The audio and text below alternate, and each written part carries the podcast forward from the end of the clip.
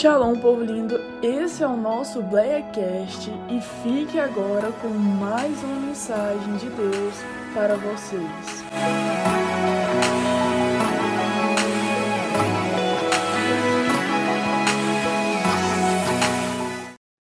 Confesso para os irmãos que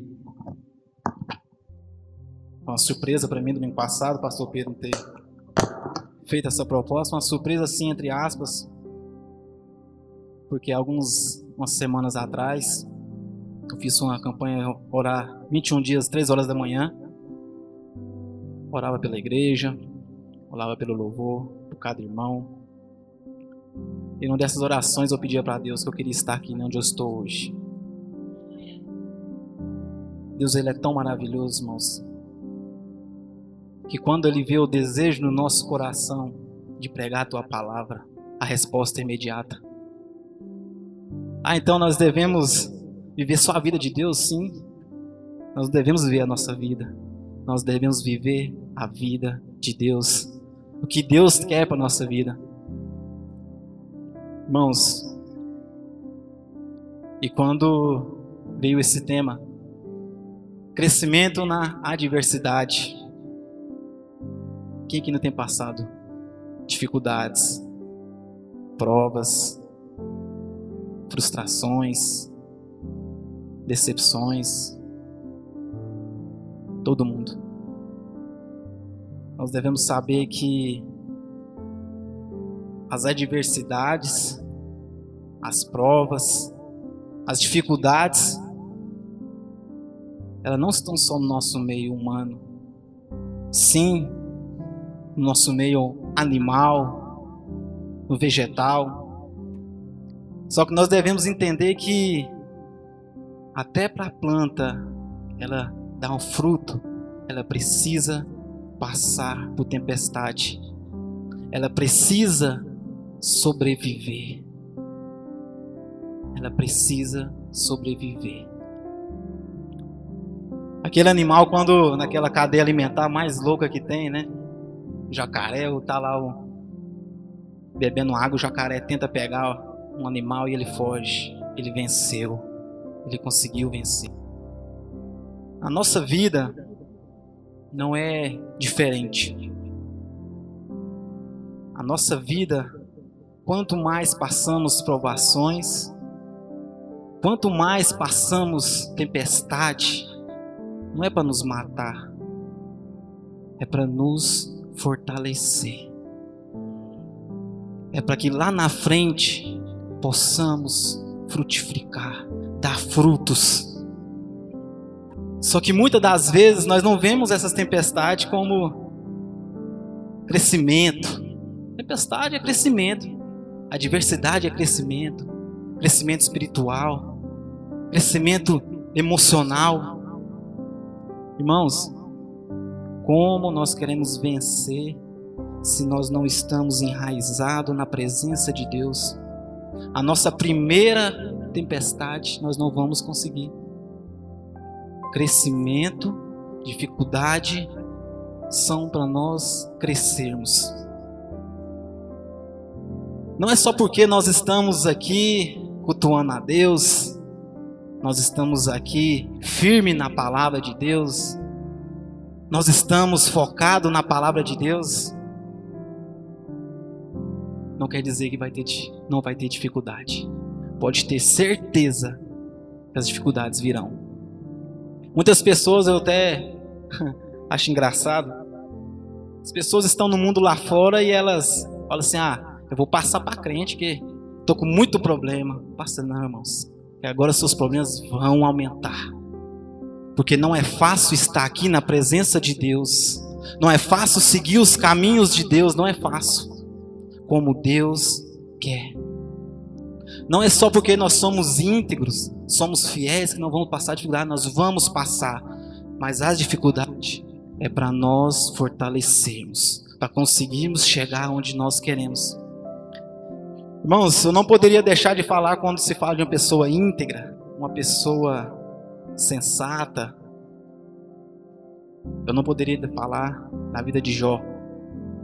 Para mim foi um dos personagens marcantes Para quem conhece a história de Jó, vai saber que ele era da cidade de Uz, um homem íntegro, fiel, temente a Deus. Deus tinha orgulho daquele servo. E em determinado momento da Bíblia, estava tendo aquela reunião os filhos de Deus. E aí chega o diabo, né? E Deus fala: De onde vens? E ele fala: De rodear e vagar pela terra. E Deus, como o nosso pai, orgulhoso pelo filho que ele tem, ele pergunta: Você tem visto meu filho Jó? Homem íntegro, sensato, um homem que não murmura, homem temente a Deus. O diabo, lógico, lógico que ele viu. Ele sabe de tudo que acontece na nossa vida também. E o diabo logo fala: Ele é assim porque ele tem tudo. Me deixe tocar na vida dele, nas coisas dele, para você ver se ele não murmura, se ele não blasfema o teu nome. Deus fala: Eu deixo, menos na vida dele. Irmãos, e o diabo veio com poder que Deus autorizou tocar naquela. Usou uns vizinhos e roubaram todos os seus animais. E Jó não baqueou. Veio uma tempestade e derrubou a casa de Jó. Sete homens e três mulheres, os filhos deles todos morreram. Muitos de nós, quem tem filho, quando o filho às vezes machuca algo, oh meu Deus, por que você não cuidou do meu filho? Nós já começamos a reclamar por algo que é nós que temos que cuidar, não Deus. Não satisfeito, o diabo lança uma lepra para Jó. E todos diziam: Jó, você está em pecado. Ele dizia: Eu não estou. Eu não estou em pecado. Até a mulher dele falou assim: Jó, Perdemos nossa casa, perdemos nossos filhos, perdemos tudo. Amaldiçoa esse Deus e morre. E o Jó, por ser um algo, ser um filho de Deus, aquele que foi alicerçado, aquele que foi moldado por Deus, fala assim: Se pelado eu vim do ventre da minha mãe, pelado eu posso voltar. Se Deus me deu tudo aqui, Ele pode me dar tudo mais lá na frente. Irmãos, é tão engraçado, às vezes, a nossa vida. Sabe por que muitas das vezes nós não recebemos aquilo que nós pedimos? Porque muitas das vezes nós queremos barganhar Deus. Nós queremos negociar com Deus.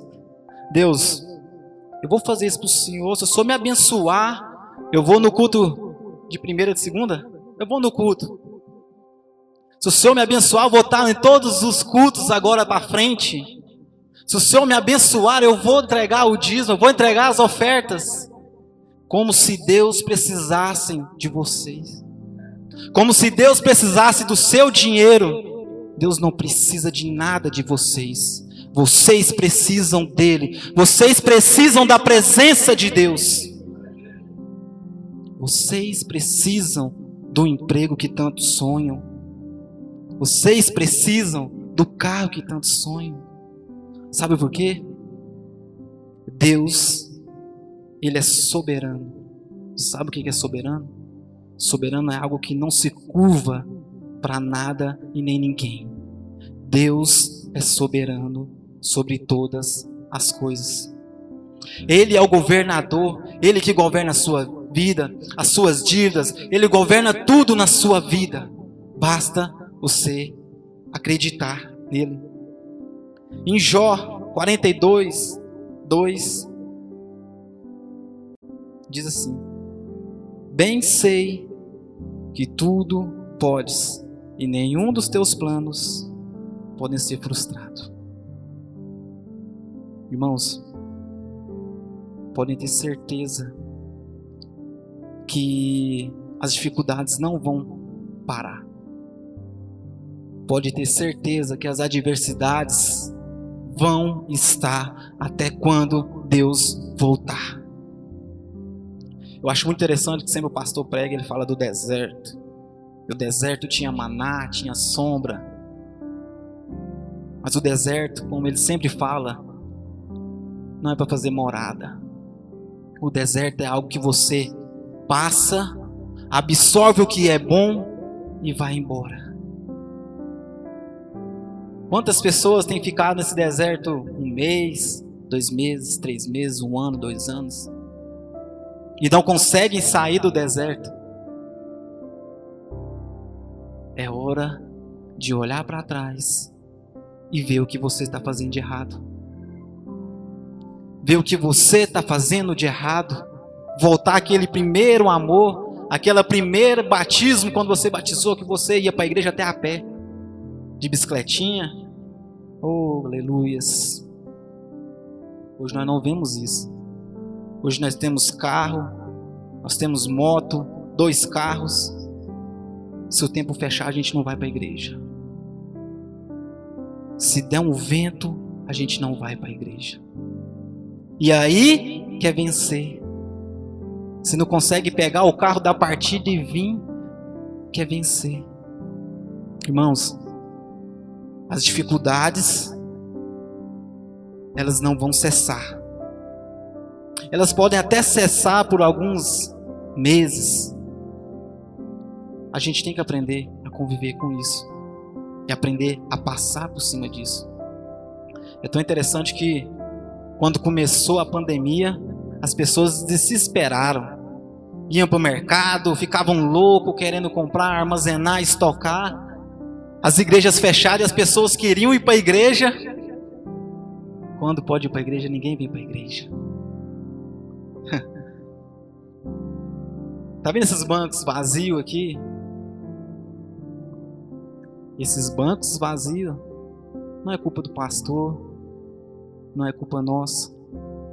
É culpa daquelas pessoas que não suportaram as crises, não suportaram o vendaval, não suportaram as crises, não foram alicerçadas,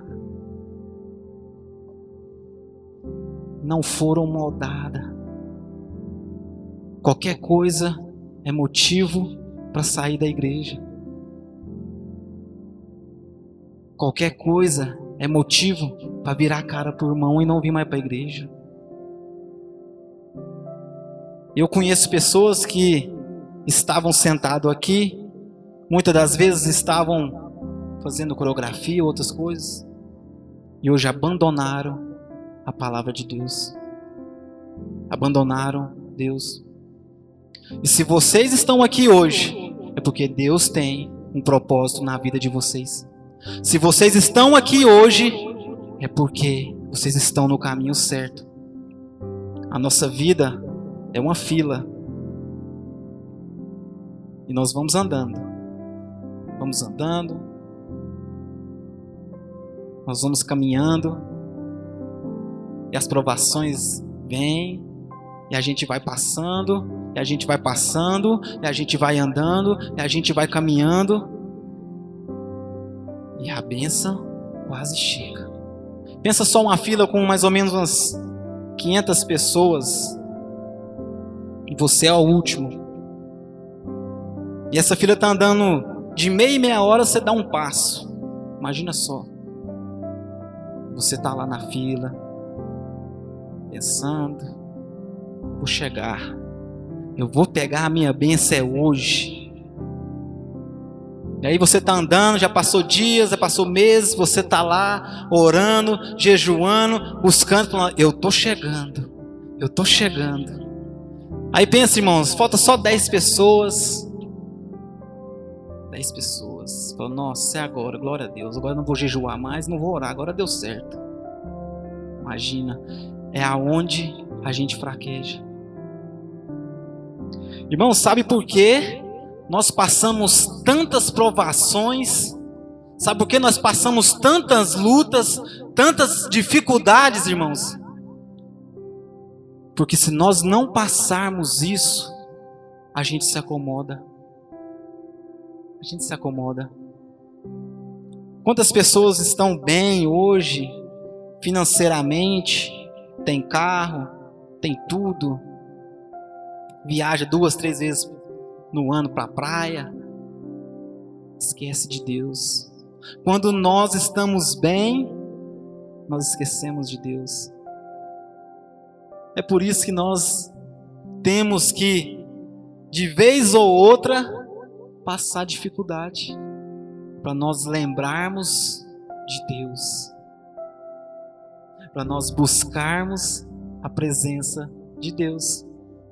Vocês podem ter certeza que quando a gente está passando dificuldade, a gente está orando, oh meu Deus, oh meu Pai, ajuda eu, eu não consigo sozinho, Deus. Oh meu Deus, me ajuda, me ajuda, Deus. E a gente faz campanha, e a gente ora. Por isso nós temos que passar por provações, por dificuldades, para nós não soltarmos a rédea. Porque igual eu estava falando, vamos supor que nós estamos na, na fila, três, quatro meses na fila, jejuando, orando. Faltava pouco. Tem uma bolinha de gude, você fala, nossa, essa bolinha de gude aqui eu não consigo passar por ela. Aí você começa a reclamar. Falar, Deus, por quê? Por que eu tenho que passar isso? Porque você fraquejou. Você largou a presença de Deus. Volta para o final da fila e faz tudo de novo. Quantas pessoas têm voltado para o final da fila? Quantas pessoas têm saído dessa fila e abandonado a presença de Deus? Abandonado tudo que Deus tem para ela ali? Quantas pessoas fizeram isso? Quantas pessoas nessa noite poderiam estar aqui escutando essa palavra? Quantas pessoas queriam estar aqui, mas não podem? Quantas pessoas estão internadas? Quantas pessoas estão enfermas e não podem estar aqui? Nós hoje temos tudo. Tudo, tudo, tudo. E nós reclamamos. Nós reclamamos. Irmãos, eu não sei o que cada um está passando aqui nessa noite. A única coisa que eu sei é que Deus já venceu por você aqui nessa noite. Deus está com você aqui nessa noite. Basta vocês assumir a direção do seu carro, da sua vida, tomar a direção e buscar diante de Deus sentido frente, sentido à glória. Sabe por quê, irmãos? Muitas das vezes nós ligamos o, o nosso piloto automático, né? Deu domingo, depois do almoço, a gente já liga o piloto automático. A gente senta, ora. Às vezes você está conversando, você só levanta, se levanta, você já sabe. Nós ligamos o piloto automático, a gente faz tudo no automático. Enquanto a glória de Deus desceu aqui nessa noite você está no piloto automático. Assuma a direção da sua vida. Assuma a direção da sua vida. Não venha para a igreja só por vir. Deus tem falado conosco. Deus, da hora que o pastor, que o presbítero, o Elis pegou nesse microfone, Deus tem falado com a gente. E nós estamos dispersos. Irmãos, o pastor Sebastião falou que não tem mais nada para acontecer. Isso vira até um clichê, né, pastor? Todo pastor fala: nossa, não tem mais nada para acontecer para Deus voltar. Mas é a realidade. Não tem mais nada. Que, que você está esperando para você buscar a Deus de todo o seu coração? Buscar a Deus de todo o seu coração e a tua vontade? Vai esperar Deus vir e você ficar? Aí já vai ser tarde. vai ser tarde. Assuma a direção da sua vida. Faça esse culto como se fosse o último da sua vida. Cada culto faça como se fosse o último da sua vida, como se quando você saísse dali você fosse abduzido. Faça como se fosse o último culto da sua vida. Glorifique, adore o nome do Senhor. Irmãos, é tão bom estar na presença de Deus, irmãos. Irmãos, quando nós vivemos a presença de Deus, você pode ter certeza, você nem vai ver as dificuldades passar, você nem vai ver as lutas passarem. O irmão Zezinho falou algo tão bom.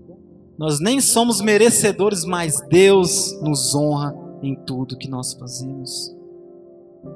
Irmãos, que nós não venhamos ser crente só do domingo, crente só da segunda. Nós possamos ser cristãos todos os dias. Irmãos, as lutas vão vir. Mas na Bíblia você pode ver que todos que passaram por lutas venceram. Todos que passaram por provações venceram, porque estavam enraizados na presença de Deus. Jó foi um dos homens mais ricos daquela época, porque Deus sabia o coração dele. Muitas das vezes nós pedimos algo e Deus não nos responde. Porque Ele sabe que o seu coração ainda não está nele. Nós só sabemos pedir, pedir, pedir, pedir e reclamar, ao invés de agradecer.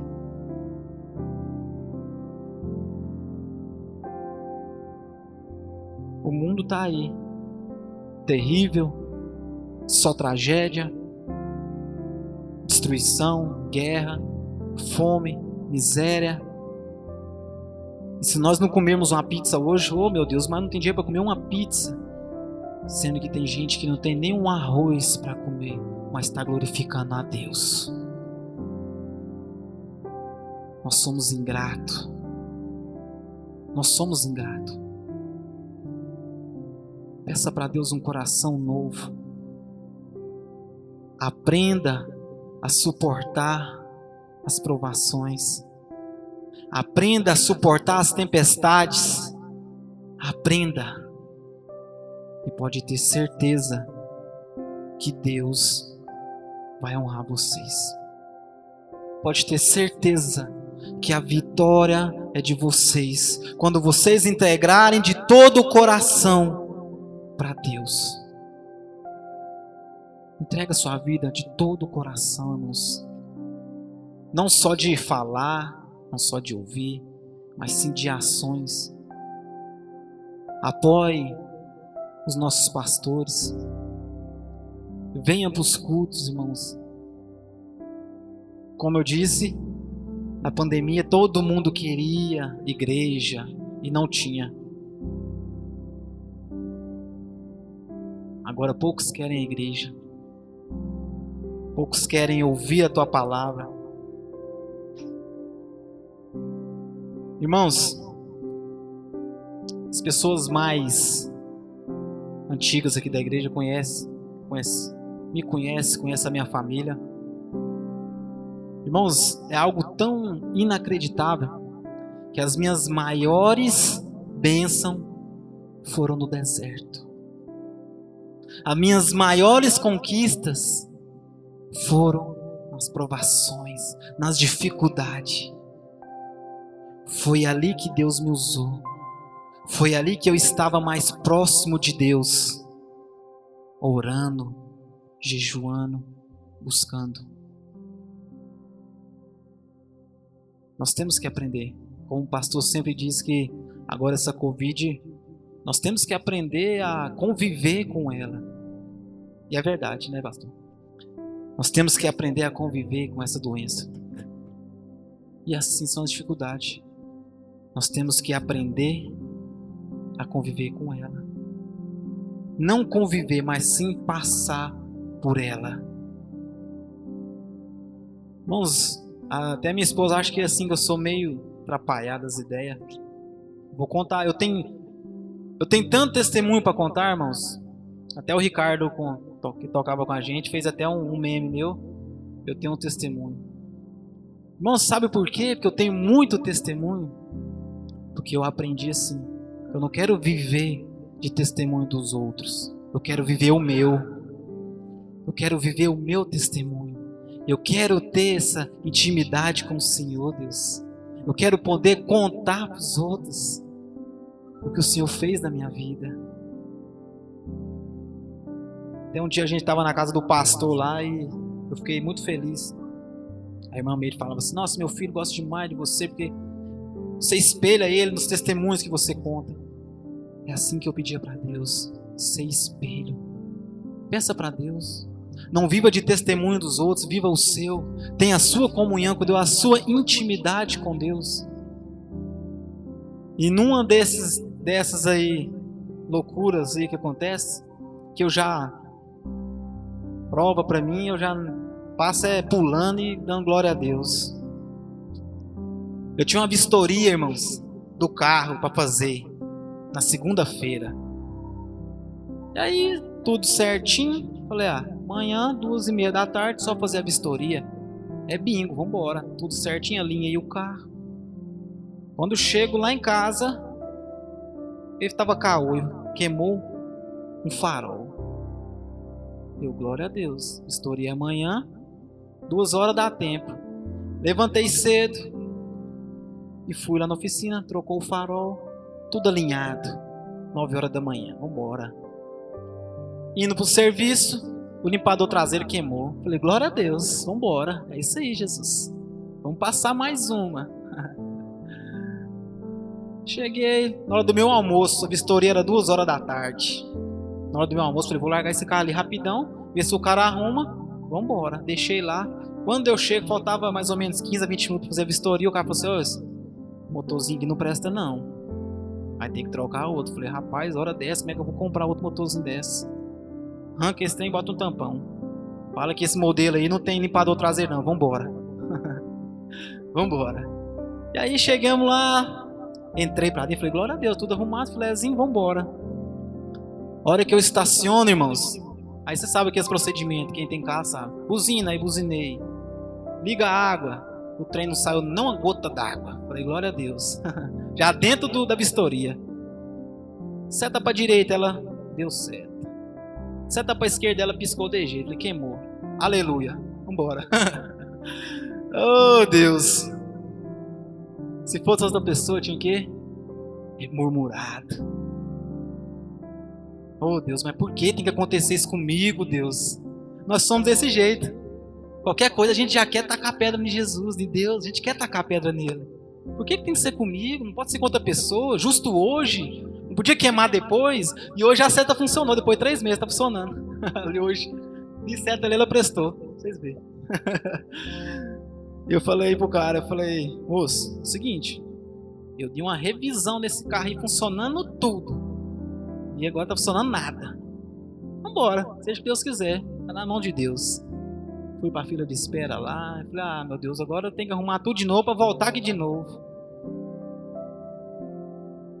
Saiu o lado lá aprovado. Eu falei, glória a Deus, Jesus. Mais uma que nós vencemos. Irmãos, nós temos que aprender a conviver com as situações, irmãos. Às vezes a gente acha que é uma luta tão grande, mas é algo tão simples para a gente passar e nós botamos algo tão difícil. E é só a gente dar um pulo e passar e ir embora. Não, a gente quer. Quê? Por quê? Por quê, Deus? Por que isso? Nós queremos reclamar. Irmãos, passa essa prova, vai embora, dando glória a Deus. A sua bênção está lá na frente, só passa.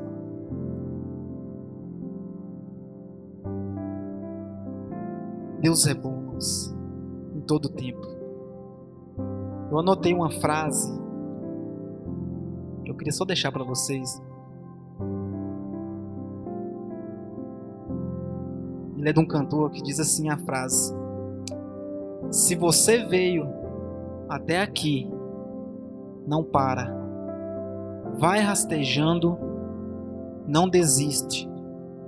No caminho, infelizmente, a vida é assim: pouca rosa e muito espinho. A nossa vida é dolorosa. Mas quando nós sabemos passar, sabemos o atalho, fica tudo mais fácil. Tudo mais fácil, irmãos. Irmãos, nessa noite eu queria que vocês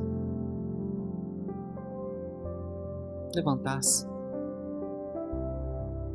Eu queria que vocês entregassem a vida para Jesus. Eu queria que de fato nós buscássemos a presença de Deus. Irmãos, amanhã vai começar. Hoje começou a semana na igreja, mas amanhã as adversidades vão bater na sua porta. Então aprenda a passar por elas. Em Romanos 8, 18 diz: Porque para mim tenho por certo que os sofrimentos do tempo presente não podem ser comparados com a glória a ser revelada em nós. Irmãos,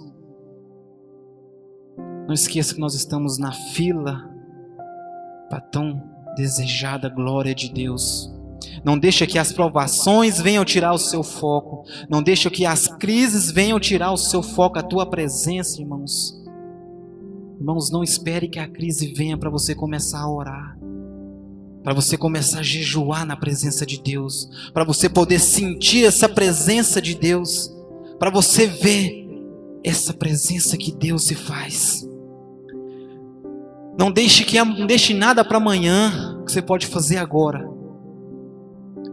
Eu queria que vocês orassem nesse momento, pedindo para Deus me dá um coração novo. Me ajude a passar nessas provações, Deus. Me ajude a vencer e pode ter certeza que ele vai fazer você vencer.